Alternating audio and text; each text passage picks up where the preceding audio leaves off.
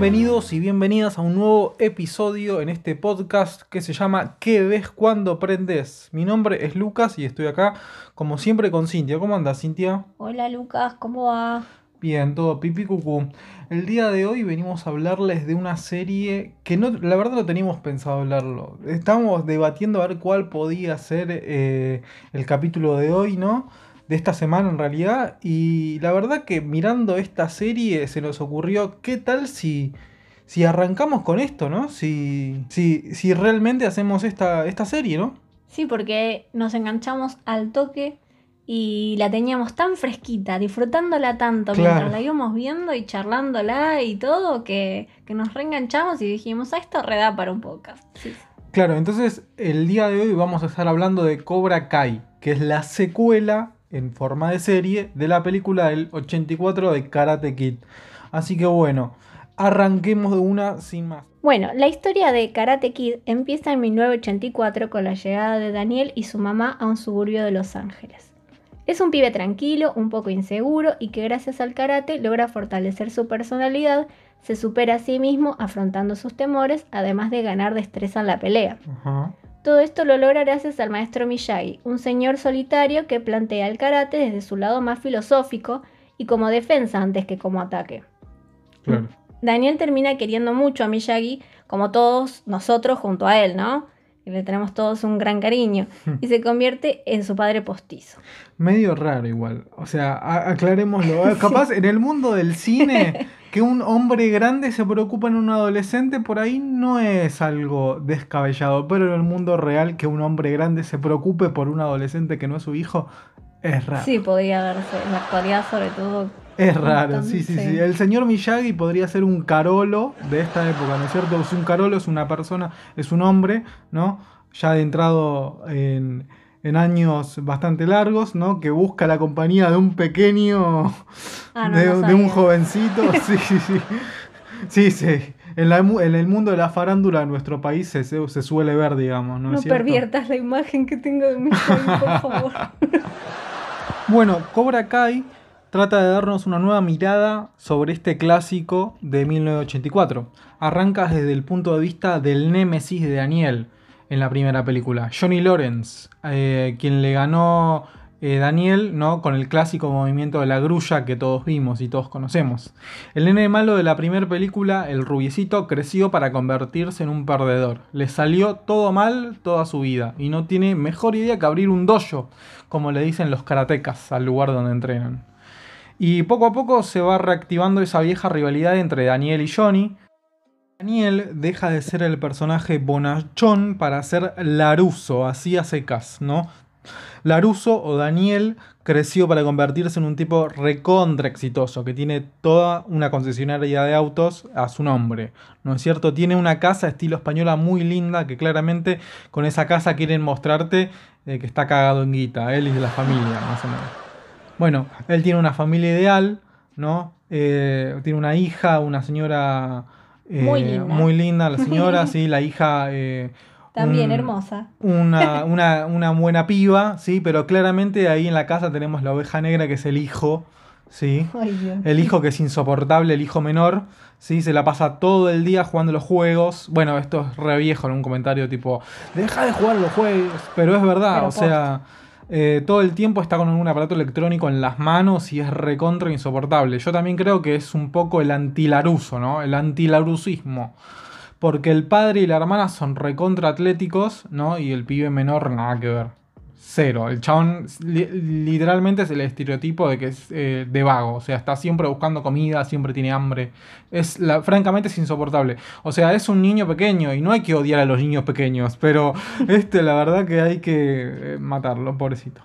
Bueno, el objetivo de la serie, ¿no? Es hacer quedar como villano, entre comillas, a Daniel Laruso, que claramente es un buen tipo, pero que a su manera de ver la vida y hacer karate choca un toque, ¿no? Choca, choca un poco con, con la vida y la, la filosofía de, de Johnny Lawrence, ¿no?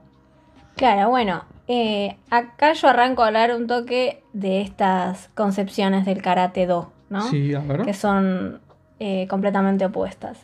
Eh, Ah, vos decís la- las dos versiones de ver. eh, Del karate, claro, claro. eh, La, la- la manera de encararlo de Johnny y la manera de encararlo de Daniel. Tal cual. Iniciando por Miyagi, en realidad, que se lo ah, enseña bueno, a Daniel. sí, El señor Carolo, sí. Y el señor, el, no me acuerdo, el, el maestro de Johnny, se lo enseñó a Johnny. O sea, no es que ellos lo Eh, inventaron. Chris, Chris se llama. Bueno, Chris.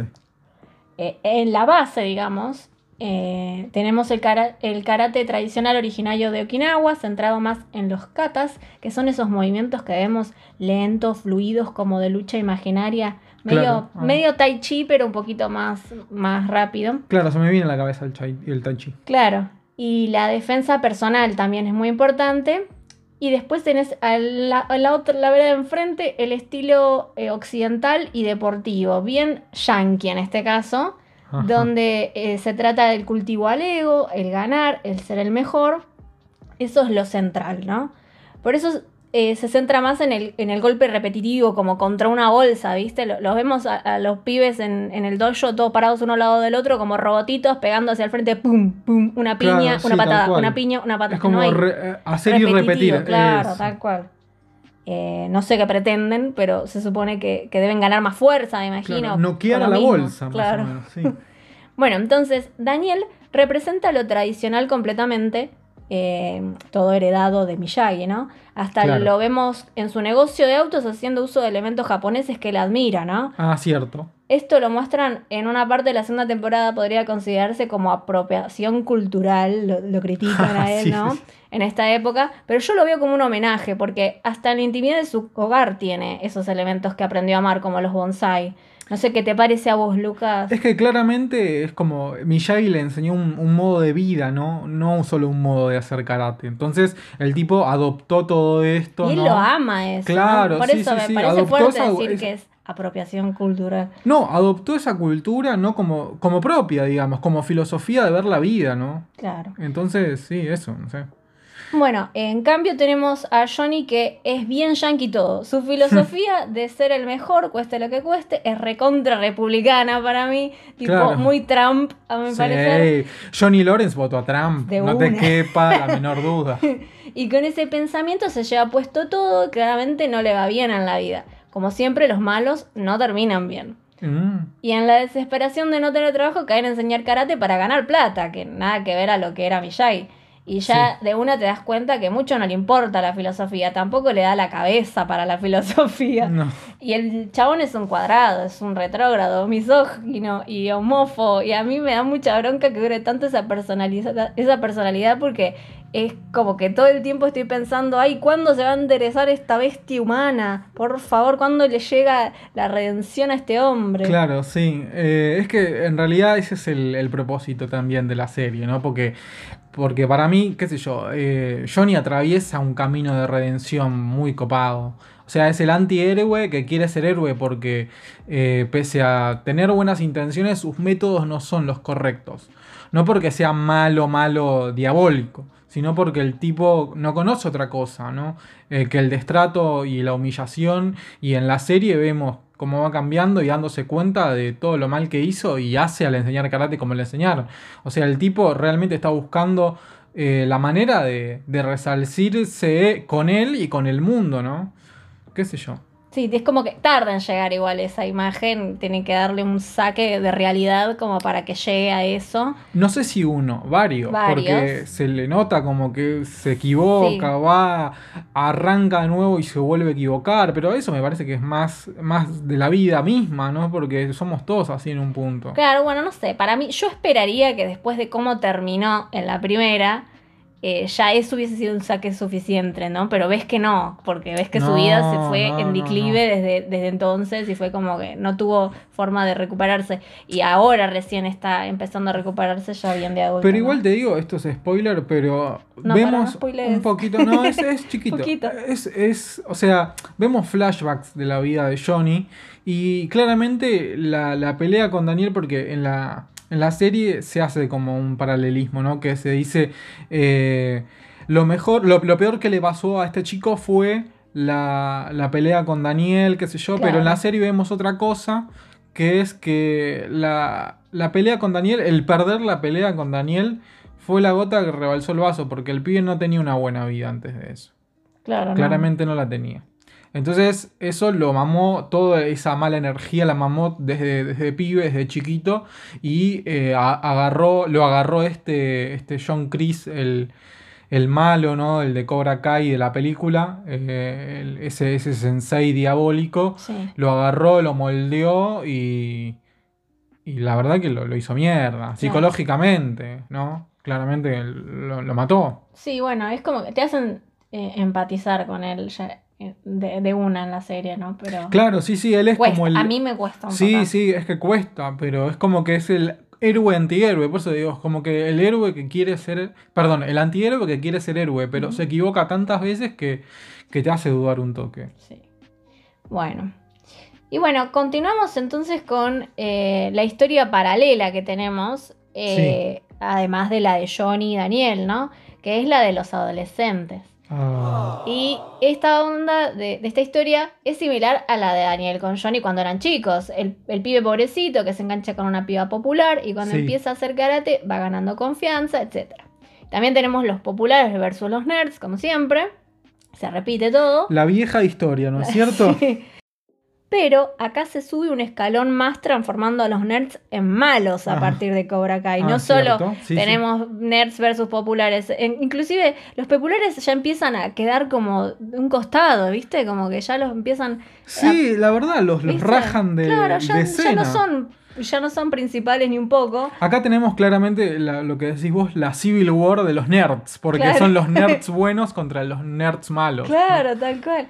Y bueno, eh, también se ve eh, como en todas las películas de adolescentes, el malo se va, no se puede quedar con la chica. No. Así como Johnny no pudo quedarse con Ali. Y van a tener que elegir tarde o temprano entre ser el mejor ganando como sea en el karate o ser la mejor persona. Ah, sí. Bueno, entonces vamos a hablar de estos niños nerds nuevos, ¿no es cierto? De la nueva camada de jóvenes que vemos en esta serie. Bueno, como protagonista tenemos a Miguel, que Miguel es lo más, realmente. Yo soy Team Miguel hasta la muerte. Team Miguel, chicos. Eh, Si están escuchando esto y no lo vean, no lo vieron, por favor digan que son Team Miguel conmigo, ¿sí? Después tenemos a Robbie, que es el Physic Do Roll. Nada, es ese U para abajo, chicos. Ese Robbie es el, el, el pibe malo que se transforma en bueno, ¿no? Pero es el Physic Du Roll del Power Ranger. O sea, siempre que lo veo me imagino a, a un Power Ranger. No sé, es como que lo veo muy parecido a Tommy. A Tommy de la primera temporada, ¿viste? No sé Tal si... cual, además el corte es muy, muy Es muy retro. 90, Sí, muy sí. 80s, 90 Sí, Sí, sí, sí. sí. Bueno, después... Pará, pará, pará, Ah, sí. quiero acotar sobre Robbie porque Ah, bueno. yo amo a Robbie. Sí, sí, está bien. Él es Team Miguel, yo soy Team Robbie. Y para mí es mucho más valioso Robbie porque, no, para, puedo spoilear, Mm, no, Sí, no es tanto está, spoiler. Bueno, no vamos a decir quién es Robbie. No, eso es un spoiler, dale. Bueno, no tenemos que spoilear tanto. Bueno, no importa. Robbie, en síntesis, es eh, empieza como nene malo y termina siendo más o menos, va pintando para ser un nene bueno. Que esto en teoría sería un spoiler, ¿no es cierto? Pero, Pero creo es que la gente que sabe, claro, pero la gente que conoce, más o menos que ya ves el- la esencia del personaje, Claro. decís, "Mm, este es un buen pibe dulce de leche. Claro, es un dulce, porque pobrecito. Te lo reconozco, te lo reconozco. Tuvo una vida de mierda, se transforma El en buen pibe. trabaja. Se transforma en buen pibe, pero, pero Miguel es lo más. O sea, no hay argumento, no hay, ya está, ya está. No, es yo, como te, yo gané. te lo jus- No, no es lo más porque sí. No, no A es ver, que el tipo es un pibe que se equivoca, ¿entendés? Igual que tu amigo Robbie, el pibe se equivocó, ¿entendés? Se equivocó, tuvo una vida mala, malas elecciones y eh, lo conoció a Laruso y a partir de ahí se encaminó. Robbie, un pibe de bien, eh, perdón, eh, Miguel, un pibe de bien, ¿sí? Que conoció a, a Johnny Lawrence y medio que se pervirtió un poquito, pero no tanto. Entonces el pibe se pudo dar cuenta de eso, ¿entendés? Y se dio vuelta, ¿entendés? Ni, ni siquiera se dio vuelta, siguió por el camino que le enseñó su mamá y su familia. O sea, para mí eso de verdad es un toque más valioso porque el pibe vio esa oscuridad, ¿entendés? A la que podía irse y dice, no, para, esto no es lo mío. Entonces el pibe dice adiós para siempre, ¿entendés? Y no, el otro ya directamente robaba, hacía un montón de cosas bastante eh, fuleras, ¿entendés? Ya como... Pero, a Y después, por más que se haya... justamente cuando no tenés nada en la vida, como Robbie, me parece que es más valioso recuperarte, ¿entendés? En cambio, Miguel tenía todo el cariño, la protección, todo lo que quería y va y cae Mm. en, en las, en las garras de esa bestia que es No, Johnny. no, para nada. Por eso, no entiendo cómo pudo, No, no, cómo pudo ver a ese sensei maravilloso que él vio y, y le encanta y lo ama, ¿viste? No entiendo, Es por eso el- me cae... lo ve, le ve, mal. es una figura paterna. O sea, ahí, ahí, ahí ya está. Bueno, ahí está, bueno. Es la figura paterna que no tuvo. No importa, me cae mal, fin. Bueno, claramente Miguel es mejor, obviamente, pero bueno, sigamos, ¿no es cierto? Porque claramente eh, hay varios personajes, ¿no? Porque, o sea, hay un montón de chicos en Cobra Kai. Y en Laruso. eh, no, en Miyagi-Do, ¿no es? Sí, Miyagi-Do se llama, el, el centro de, de- de Daniel. Pero yo quería también destacar algo muy, muy. En realidad no es para destacar, es como para criticar.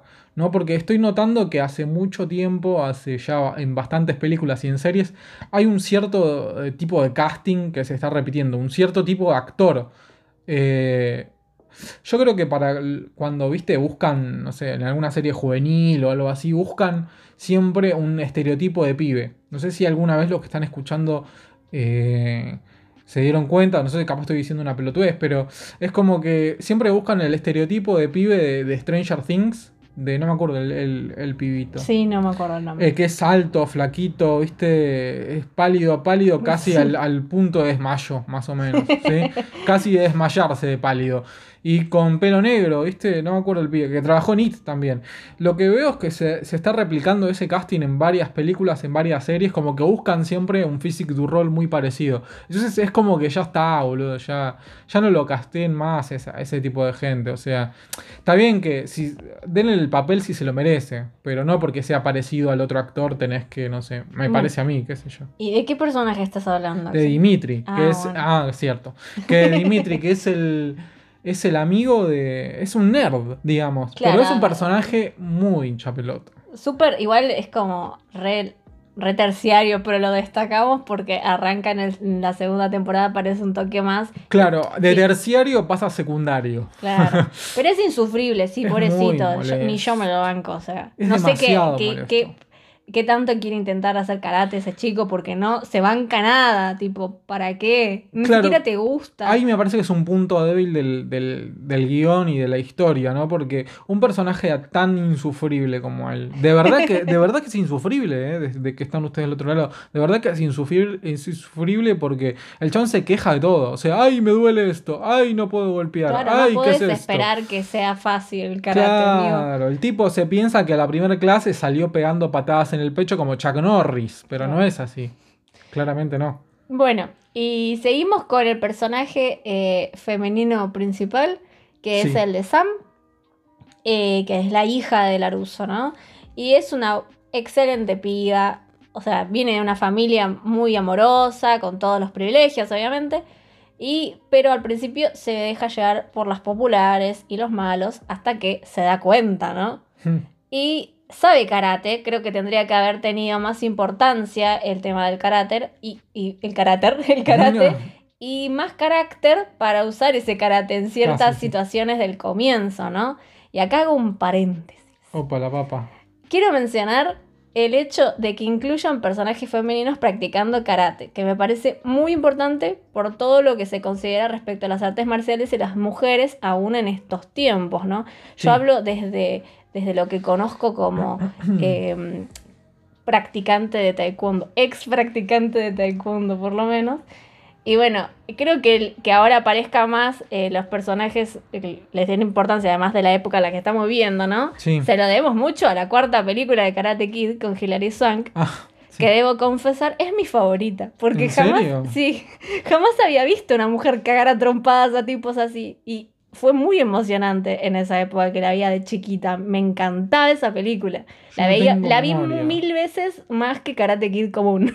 Yo creo que la vi en el cable, pero tengo la memoria de una vez ella entrenando y se acabó como la película, Ah, como no, escena la, desaparecida, daban, fin. la veía, era, o sea, es la que más vi posta. Y bueno, yo habiendo practicado taekwondo, siempre estuve rodeada de compañeras mujeres, pero hay una cosa de discriminación eh, todavía a pesar de los momentos que vivimos y sobre todo por las autoridades de, de las diferentes artes marciales, Sí. que obvio son viejos, como Johnny o más, y plantean lo que él dice al comienzo, que no es para nenas el karate. Claro, Eh, sí, es muy machista, se lo ve muy machista Johnny y siempre recalca eso, ¿no? Con todas las pibas que se acercan al dojo. Claro, eh, y las termina viendo tipo dos, tres pibas nada más en, no sé, como 30 alumnos, ¿viste? Sí, Y sí. bueno, eh, algo así pasa en muchas artes marciales. Esto de, no, es una nena, no puedo pegarle, ¿viste? Inclusive Miguel, ay, es una mujer, Claro, no puedo... Estúpido. Cualquier cosa, no necesitamos que nos cuiden, queremos igualdad de oportunidades, Tal oportunidades de cagar a trompadas a todos. Igual bien después, a lo largo de la serie, vemos que Miguel y el otro pibe Robbie se cagan unos buenas, o sea, le dan unas buenas patadas a las pibas, lo- Sí, lo- sí. les da vuelta la tortilla, pero zarpada. Pero bueno, eh, muchas veces se debe el temor mismo a que la mujer le gane al varón y queden como unos idiotas. Claro, sí, tal eso. cual, tal cual, tal cual. Entonces, eh, cuesta así ver estas situaciones. Pero bueno, es destacable que aparezcan y después aparece otro personaje, también femenino, bastante potente. Sí. Y bueno, eh, está buenísimo que, que le- les den ese espacio a las chicas. Y espero que haya muchos más. Es más, que haya un dojo todo de mujeres. Y puede ser, ¿eh? Y porque ahora Ojalá. agarremos, o sea, el tema es que eh, YouTube, que la serie esta es de YouTube, la canceló YouTube y la agarró Netflix. Y sabemos que Netflix es siempre queriendo eh, llevar la bandera de la inclusión, ¿no es cierto? Que me parece perfecto. Sí. Entonces, claramente algo así de haber el Dojo. LG, Sí, sí. Que no, te que, que no te quepa la menor duda porque Netflix, eh, como te digo, lleva la bandera de la inclusión muy Ajá. alto, así que algo así tiene que haber para la tercera y última temporada. Así que... Y bueno, nos queda eh, el último va, de los personajes principales adolescentes, que es Hawk. Hawk, el eh, nerd que se transformó de nerd a villano, que claramente en la próxima temporada tercera va a ser el villano a vencer, ¿no es cierto? Como el eh, niño nuevo malo de, de todo este Cobra Kai diabólico, ¿no? De esta versión diabólica de Cobra Kai. Me re gusta la transformación en el sentido para la historia, ¿no? Porque queda muy bien. Pero qué mal que me cae ahora, porque tipo, acordate de tus orígenes, de tus inicios nerdianos. Claro, bueno, pero le da, le da vergüenza, ¿viste? Esa parte de él. Entonces es como algo que él no, no se... No se acepta, No se acepta, claro, entonces es como que lo, lo combate, a, combate a todo eso, inclusive a cuando el pibe este, Dimitri, que era el, el insoportable, Y era su que mejor amigo. su mejor amigo, empieza a contar anécdotas de cuando, no sé, miraban Doctor Who y bla, bla, bla. El chan se pone nervioso y dice, no, eso son cosas de nerds y se pone re loco. Sí. Y bueno, igual le relavaron el cerebro, ¿no? En Cobra Kai, por eso también queda. Claro, tal cual. Y es claramente la, la parte mala de Johnny también, de Johnny, de Johnny es Lawrence. el nuevo Johnny. Claro, pero hasta ahí nomás, porque el chabón es como que busca. Es como que me parece un toque, un toque más violento que Johnny. ¿eh? Sí, es malo. Es, es malo, psicópata. pero me parece que es algo que. No es que se lo des- Por ahí no lo despertó Johnny, esa maldad. Para mí la Sí, la tenía. tenía ahí metida. La tenía metida, todo ese rencor lo tenía en algún lado y. Y Johnny le mostró el camino y, Sí, sí. y como mi- pasó con Miguel, que Miguel dijo, no, loco, hasta acá llego, el otro directamente siguió, agarró el metrobús y siguió derecho. Tal cual. Y bueno, llegamos eh, al final de nuestro resumen eh, y análisis sí. de Cobra Kai. Y entonces llegamos a la conclusión de que súper recomendamos esta serie Sí. porque es muy entretenida, tiene un ritmo muy bueno, querés ver un capítulo atrás del otro. Y es que eh, lo hicimos nosotros. De, no tener trabajo o obligaciones lo hubiésemos visto en un día, creo, la serie completa, las dos temporadas. Tal cual, sí, se, se estiró en tres días, pone- no- Sí, pero lo bueno es que tiene media hora cada uno, lo Sí, ves 20 fluido, se- no, o sea, no te pesa ni un segundo sí, tal cual, te lo tomas como agua. Claro. Eh, los personajes, por más bronca que te den, son entrañables. Hasta Johnny, que es un asco, pero igual sabes que es buen tipo en el fondo. Sí, El argumento se repite de forma similar a otras series o películas en las que se reencuentran los némesis y donde el bueno parece malo y al malo que lo hacen quedar como pobrecito. Pero igual con la historia de los chicos, eh, eh, se empieza a hacer eh, más eh, rica la historia todavía. Claro, porque también se atrae a los fans del 80, Claro. ¿entendés? Y se, se adapta a esta nueva generación, que me parece Tal copado. La, la parte eh, de los chicos también es bastante predecible, porque es tipo adolescentes, la historia de adolescentes es siempre Claro, igual, acá, casi acá- siempre igual. acá no, no- no te van a decir, wow, qué buena trama, Dios mío, No. Christopher Nolan, me volaste la peluca. No, es algo sumamente predecible y Pero- disfrutable. Claro, pero no es, claro, no es en exceso, porque hay cositas que vos decís, puede pasar esto, ah, no, pasó esto otro, bueno, está bien, porque también era otra de las opciones que tenía que podía pasar, ¿no? Y eh, entonces es predecible, pero no en exceso y no molesta tampoco. Es cómoda, es divertida, eh, además de que el ambiente, el recuerdo esto de los ochentas, eh, da una sensación de nostalgia muy agradable. A mí, a, a pesar Tal de que cual, yo no viví cual. los 80, tengo muy presente por mi familia los 80 y... Se ve una vibra, se escucha una vibra de música zarpada, ¿no? Te a acordar, a mí, por ejemplo, que como obviamente no viví los 80, pero te, da- te da un toque Guardianes de la Galaxia, ¿no? Que tiene esa También, vibra. sí, ¿no? bueno, Johnny que también es re... eh, ¿Cómo es? El, el- el antiguo. Enrique el Enrique Antiguo, el eh, el, personaje de Franchella. Tal cual, Sí, es Enrique el Me está cachando. Y bueno, eh, a esta clase de series son las que me gustan, que traen las películas y las agarran en donde terminaron, ¿no? No los remakes esos apestosos. No, tal cual. De ¿Te eso ya estamos muy cansados, ya no tenemos Ah. ganas de verlo, no hay innovación ahí. Y ¿Vos te imaginás si había un remake? claro, no. Rompían todo. Y no sé, bueno, están trayendo remakes de, de cada cosa, ¿viste? Que decís, basta, crea un poquito. Sí, un poco de inventivo. Y bueno, acá, a pesar de agarrar algo viejo, que es un clásico, se le da una mirada refrescante y actualizada de la temática, además de que continúa el desarrollo de los personajes que ya conocíamos y entran nuevos que no se quedan atrás para ganarse nuestros corazones, ¿no? Claro. Y bueno, Bueno, entonces llegamos al final de- del capítulo de hoy, ¿no es cierto? Creo que es el séptimo, octavo, ya no recuerdo. Pero bueno, si llegaron hasta acá, muchas gracias por escucharnos y también les decimos, por favor, síganos en el Instagram que solemos postear bastantes cosas, ¿sí? Y también suscríbanse en nuestro canal de YouTube que ves cuando aprendes, ¿sí? Eh, así que estén atentos que seguramente en el Instagram y en, en- en Facebook y en YouTube vamos a recomendar varias películas y cosas para ver el fin de semana, alguna que otra serie. Así que estén atentos. Bueno, esto fue todo por hoy. Mi nombre es Lucas. y yo soy Cintia. Nos escuchamos la próxima en otro episodio de ¿Qué, ves cuando aprendes? Hasta luego. Chau, chau.